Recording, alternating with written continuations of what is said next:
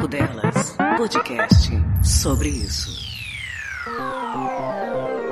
Essa semana eu participei de uma conversa numa postagem que eu fiz criticando o paladar infantil de indivíduos adultos e essa mania de excessos mais recentes que nós observamos na alimentação das pessoas, onde elas adicionam paçoca e Nutella em tudo, mas se recusam a comer frutas e vegetais. Na verdade, a ideia inicial era postar a parada e seguir o baile, mas aí eu recebi uma notificação no inbox com uma mensagem assim: a pessoa que comentou no post não te conhece? E aí eu fui ver e era um comentário de um parente. Só que conhecendo meu povo, eu já esperava alguma coisa do tipo, ué, mas eu já tive comendo pizza, porque as pessoas acham que nutricionista vive de brócolis e fotossíntese. Não era pizza, mas eu cheguei perto. Na postagem em si, assim como em consultório, eu observo muito que as pessoas não entendem o conceito de equilíbrio. Elas sempre partem do extremo do exagero para o extremo da restrição, sem meio termo. Claro que algumas pessoas notam quadros compulsivos caso elas entrem em contato com algum alimento específico, e aí sim elas sentem necessidade de restringir o seu consumo num período de mudança de hábitos, exatamente por saber como aquilo vai acabar caso elas queiram provar só um pouquinho sem compromisso. Mas em boa parte dos casos essa compulsão não se aplica e, a, e essa mudança gradual ela pode ser realizada sem desespero. Agora, no caso dessa hype do paladar infantil, a gente nota tudo em porções imensas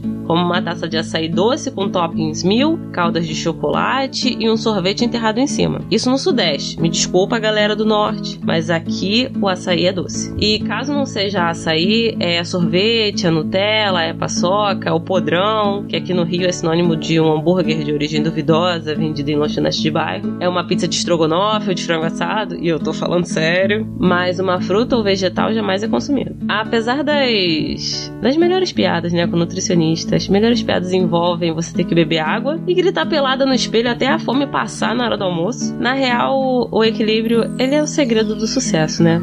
E a maior parte do problema que nós temos que enfrentar. Porque é o consumo desregrado que faz com que as pessoas desenvolvam problemas como hipertensão e diabetes.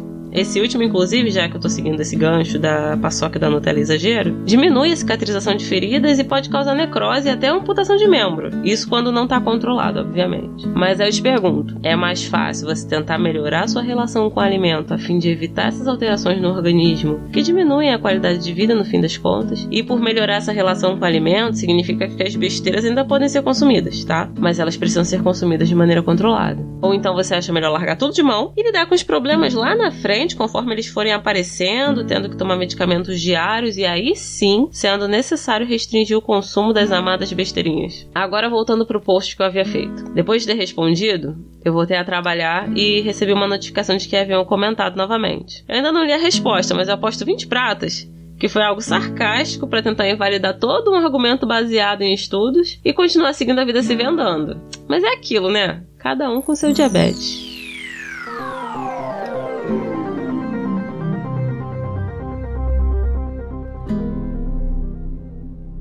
Você ouviu Papo Delas, podcast sobre isso.